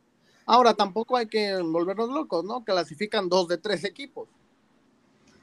Hay dos lugares por grupo, ¿no? En teoría. Sí, entonces, a ver, si Tijuana no clasifica a los 16 de final, si es un totote, güey. Tenías que ganar un partido, el que sea, yo creo. O sea, Ah, simplemente- hay dos lugares, yo pensé que había uno. No, clasifican dos, nada más uno queda eliminado. Sí, sí, sí. ah, ah, entonces no hay pedo. O sea, No, no, a ver, no hay pedo tampoco, vemos brinco. ¿no? o sea, Bueno, sí, también, ojo define- con Jack Elliott. mucho en este partido, porque Querétaro también va a estar atento al resultado. Ojo también con Jack Elliott, defensa central de, de, de Filadelfia. Eh, es de Inglaterra y ¿cuánto mide mi Gairato? Mide como casi dos metros. Eh, en- no, sí, sí, mides, sí, casi sí, dos metros, más de dos metros. Y en el FIFA es muy bueno, así que, Claro, claro. así que aguas. Tiene varios seleccionados Filadelfia y de países europeos. Sí, Eh, el delantero U- U- Urrer, ¿no? U- no sé Húngaro, ¿no? nombre, de Húngaro. Dinamarca. Ya tienen un húngaro, ¿no? Sí. Sí, sí, sí. Julián Carranza de Argentina. Sí, sí, Muy bueno, jugadores. conocemos lo que es la MLS, ¿no? Sí, y el torneo pasado quedaron campeones también- de su conferencia. Tiene muy buenos jugadores Filadelfia, pero tampoco tiene un, un jugador que, que, que esté rompiendo la liga. Sí, no, no tiene un Montesino. Es más el conjunto, ¿no? Sí. Es más Claro, el claro. conjunto de Filadelfia, que juegan bien, que se han eh, instalado y también, pues, a ver, el entrenador lleva 10 años en el banquillo. claro. Ahora también, pues, este, El Tijuana va, va en desventaja. F. Tijuana va en desventaja ya desde, desde que tenemos que viajar a su casa, ¿no? Porque también se tiene que adaptar a un clima, a un horario, y, y, pues Tijuana viene con todas las desventajas, pero eso quiere decir que no tiene nada que perder, así que yo pienso que adelante, que toda la carne al asador no es imposible, no es un rival imposible de ganar. Sí, o sea, tampoco estamos jugando contra la Brasil de los de la Brasil plaga de estrellas. Tampoco es, es el Filadelfia. Tampoco es el Bayern Múnich que acaba de golear 27-0. ¿no? sí, claro, ¿no? Es, es Filadelfia. Recordad que estamos hablando de Filadelfia, no estamos hablando del City de Guardiola, ni del Barça de Guardiola. Y el siguiente podcast, Filadelfia nos goleó 5-0. Filadelfia 7-0, su puta madre. Eh, Diego, eh, ya mencionó Raúl, ¿no? Que los últimos dos partidos de Filadelfia los ganó. Eh, fue 2-1 al New York y fue 2-0 a Nashville. Eh, cuatro goles en dos partidos, solamente recibió uno. Pero antes de eso perdió 3-1 contra el LA Galaxy y perdió 2-0 contra el Atlanta United. O sea, cinco goles encajó y anotó solamente uno. Un tanto irregular tal vez este, pues estas últimas fechas de, de MLS, que si queremos ver solamente las últimas dos, pues podemos ver que viene en buen momento porque viene de dos victorias contundentes, pero que si retrocedemos dos jornadas atrás, pues la verdad es que perdió otros dos partidos encajando cinco goles. Eh, Y perdió contra el Galaxy, que el Galaxy ahorita anda valiendo mal. Claro, perdió contra el Galaxy, que, que hoy, bueno, hoy en día el Galaxy es el número... ¿Dónde estás, Galaxy? ¿Dónde estás? ¿Dónde estás? Ah, no, la- 13. Es- es- Está, está en penúltimo. es el de su 13, conferencia. exactamente, el penúltimo. Y Le ganaste. Le ganaste a Nashville, que es cuarto, güey. Le ganaste a Nashville. O sea, sí, es a, es a que voy. Un tanto irregular, tal vez, si vemos las últimas fechas eh, ya de manera más amplia, ¿no? Porque ya le ganaste al Inter de Miami 4-1, pues no vamos a hablar del Inter de Miami, no mames. Eh, bueno, ¿qué sensaciones tienes, Diego, ya del partido? Y más que nada, si, si realmente te motiva la, la League's Cup, si es un torneo que tú como aficionado Cholo Squinkle, si, si te desmotivaría el quedarte en fase de grupos, si te sintieras mal y si, bueno, el campeonar, estoy 100% seguro que te, va, que te va a dar ilusión y que te va a alegrar. Pero si te desmotivaría quedarte en fase de grupos y segundo, pues ya, la, la, la perspectiva que tienes de Filadelfia. Pues en, en, mi, en mi perspectiva se me hace una pendejada ese torneo, la verdad. Un torneo inventado eh, que al parecer te da pasa con CACAF. No, al Mundial pues, de Clubes. No, a CONCACAF. No, ¿A con CONCACAF? Sí. A la CONCA Champions. No mames, que esto te da el pase con K-Champions. Ujú. Sí. Ah, qué puta mierda, yo pensé que era Mundial sí, de Clubes. los dos finalistas y, y creo que tercer lugar. No, no, no sé si es partido de tercer lugar o qué onda. El, el piojo en conferencia dijo Mundial de Clubes. ¿Qué Pues, pensé? Sí, está, está pendejo, pues. Está, está, está- no es cierto, piojo, no es cierto. No, Eh, sabemos que está pendejo. No es cierto. Piojo, si escuchas esto, te amamos, ¿eh? Era broma, era para hacer, eh, para hacer controversia. Vamos a buscar, vamos a buscar para no errar y para que la gente no se vaya confundida Claro. a dormir. este, los premios de la de la League's Cup, ¿no? Mientras puedes seguir dando tu comentario, Diego, sin problema. Ah, eh, bueno, pues al parecer ese torneo te da paso a la Conca Champions, que te da experiencia en el fútbol internacional, que en realidad nomás nos importa la MLS, ¿no? Porque pues eh, hay, hay cier- hay ciertas personas que dicen que nos están superando y pues a ver si es cierto. Y en una de esas, si Tijuana gana la CONCACAF, pues va al Mundial de Clubes y se puede enfrentar al Bayern Munich que acaba de golear 27-0 o al City de Guardiola. O sea, imagínense eh, Tijuana, o el Mundial de Clubes. Carlos que, González, enciendo el gol de Ederson. sí, sí, sí, así que yo pienso que sería chido, ¿no? Que, te- que el torneo sí lo, aunque no lo ganemos, aunque califiquemos a CONCACAF, pues muy, muy, muy bueno para mí. Pero si nos quedamos en eta- etapa de grupos, no me agüitaría, porque digo, te, te quedas en etapa de grupos de un torneo inventado, que para mí hasta se puede considerar amistoso. Eh, Sí, pues, de en, que están- en ningún otro de la- en ningún otro lado del mundo se hace esa pendejada. Mira, aquí están los premios, como ya mencionó Diego, estaba bien informado, ¿no? Como Mari el Piojo. Este, el campeón accede a la Conca Champions, al igual que el subcampeón y el tercer lugar también, ¿no? Y los equipos que ya están clasificados a esta edición de la CONCACAF a la que se clasificarían. Por parte de México está Pachuca, Monterrey, Tigres, Toluca, América y Chivas. ¿No? O Entonces, sea, o sea que eh, esos equipos que ya están clasificados no tampoco están jugando el Leagues Cup. Sí, que juegan, No sé, bueno. sí juegan la League Cup, sin embargo, el premio sería para el siguiente año. El premio se lo dan a que ellos quieran. Ah, ya están calificados más bien. Sí, ellos ya están para la Al- CONCACAF. Sí, pues llegaron a la final de la liga. Ah, sí, es cierto, sí, es cierto. Ya que estoy viendo también. Bueno, Claro, sí juegan claro. Cup, pero ya, ya no, no están en, en etapa de grupos. Es Claro. Entonces, Raúl, pues ya hablando un poquito del próximo rival de Tijuana, ya mencionamos cómo fue el último partido de Tijuana y pues prácticamente cómo viene de cara a, este encuentro. Eh, tu pronóstico para la apertura del Leagues Cup. Para este bonito partido de apertura, yo me voy a ir con el pronóstico de los culos. Okay. Este, yo me voy con un 1 a 1. Este, en este partido, un empatito contra Filadelfia, sencillito y carismático. Este, sobre todo porque pues no se conocen, no saben qué pedo y pues, va a estar complicado el, escenario. Yo me voy con el 1 a 1. Ok, Diego, tu pronóstico. Eh, o un empate o una derrota. Yo pienso que un empate. Empate. Empate para Tijuana por parte de Raúl, empate por, para Tijuana por parte de Diego. Y yo realmente es que también miraba un empate antes de que mencionaran eh, estos dos increíbles panelistas su pronóstico. Yo miraba un empate en Tijuana. Yo voy a poner el toque diferenciador nada más con, con Diego. Yo veo empate o gana Tijuana. Eh, por, por pura ilusión y por puro fanatismo. ¿eh? Tampoco es que aquel analista y siento que van a ganar Tijuana por X o Y. O sea, eres el de esta. ¿Cómo? Eres el David de esta emisión. No, no, no, pero a ver, es que no hay antecedentes entre los equipos. Eh, Filadelfia viene en sus últimas dos jornadas bien, Tijuana cerró bien Liga MX, entonces no hay mucho que analizar realmente en este partido. Eh, ¿Qué equipo es mejor? Ahí sí podríamos hablarlo y discutirlo, y seguramente Filadelfia termine ganando. Pero, pues, empate y por ser el toque diferenciador, ahora oportunidad para Tijuana.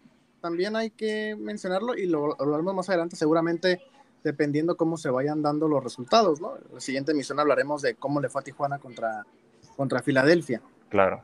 Pero, este, pues la gente puede ir haciendo, porque el bracket de partidos ya está hecho, ¿no? El bracket de partidos, eh, en el caso de avanzar. Sí, claro. Este, ya, ya está realizado por parte de la Leagues Cup. Entonces, en dado caso de que Tijuana avance, no hay más rivales en la fase de 16 avos de final o es Pumas, o es el DC United, o es el CF Montreal. ¿no? no hay tanta complicación por ahí que, siendo sinceros, el DC United y Montreal son menos equipo que Filadelfia. Claro. El único que podría estar complicado ahí es Pumas, que ya vino y te plantó la cara en el caliente. A ver, el DC United es noveno de la misma conferencia de Filadelfia y el Montreal es el décimo. Entonces. Correcto. Entonces, el complicado es Filadelfia. Claro. De avanzar, pues podrían darse bonitas posibilidades, ¿no? En la siguiente ronda, que como les digo, pues lo hablaremos más adelante. Claro. Primero, que, primero que calificar. Capaz que en la siguiente hablamos de el único equipo eliminado mexicano, ¿no? Grupos. Todo puede ser. Todo puede suceder. Entonces, sería todo por parte de la pregunta, tengo una pregunta. ¿Kevin Balanta estuvo presente en el, en el último partido de Cholos contra la MLS, que fue contra el Nueva York? Me parece que sí, ¿eh? Fue en 2019. Wow. Me parece. Qué buen dato. Ah. Me parece que sí. Pues sí, nada más que ahora sí va a jugar. ahora sí va a jugar el pinche tronco. Eh, bueno, como mencionaba, ¿no? Ya es todo por parte de la previa ante Filadelfia, a menos de que quieran aportar algo más, destacar, Raúl, no sé. Vámonos. Nada, Raúl. Nada, nada, nada. ¿Qué más quieres hablar de Filadelfia, güey? Ah, no, no, no, pues que no te escuché. No te escuché, no te escuché. Equipo pedorro. Nada, digo, entonces, ¿no? Pues vamos a golear 5-0. Nada, entonces te cedo la tuta, Raúl. Bueno, pues sí llegamos a la final de esta bonita emisión. Próximo miércoles estaremos hablando de este partido y del partido de las perrísimas contra el conjunto de Necaxa femenil. Oigan, quiero agregar, eh, ya que no estuvo en el panel femenil, muy buen partido de las, de las perrísimas. Eh, sin embargo, ¿qué dije yo? Que teníamos que ganar. Si no, mal. Pues no ganamos. Pero le empatamos a Chivas. se la perdona a Romo esta vez. Solo quería decir esto. Solo por eso. Muy bien, tío. Pues bueno, nos retiramos, les agradecemos por habernos escuchado. Recuerden que estamos en todas las redes como arroba zona cholos, tenemos toda la información, estamos en todos lados, en todos lados. Mándenos un correo también, zonacholos.gmail.com, ahí andamos también. Nos contestará Omar con algunas fotos de su miembro viril. Este, Diego, muchas gracias. No, gracias a ustedes. Omar, gracias. Muchas gracias, Raúl, Diego y a Dulce, que no me puedo despedir bien de ella. Y a la gente por escucharnos. Nos vemos, bueno, nos escuchamos la siguiente semana. Y apoyar al equipo este 22 de julio y el 24 la femenil. Con todo. Correcto. El fútbol no se detiene. Seguiremos viendo el cholaje cada semana, a menos que los elimine. Claro. O que los desafilien. O que los desafíe. O que desaparezca. el equipo. O que los que, pues, hace- tapecoense, ¿no? Hace 10 años, pues ya casi por ahí no andamos. Bueno, ya no haremos esos temas porque me gusta mi vida. Eh, mi nombre es Rolando Duro también. Les agradezco una vez más por habernos escuchado. Pásenla, pásenla muy bien. Chao.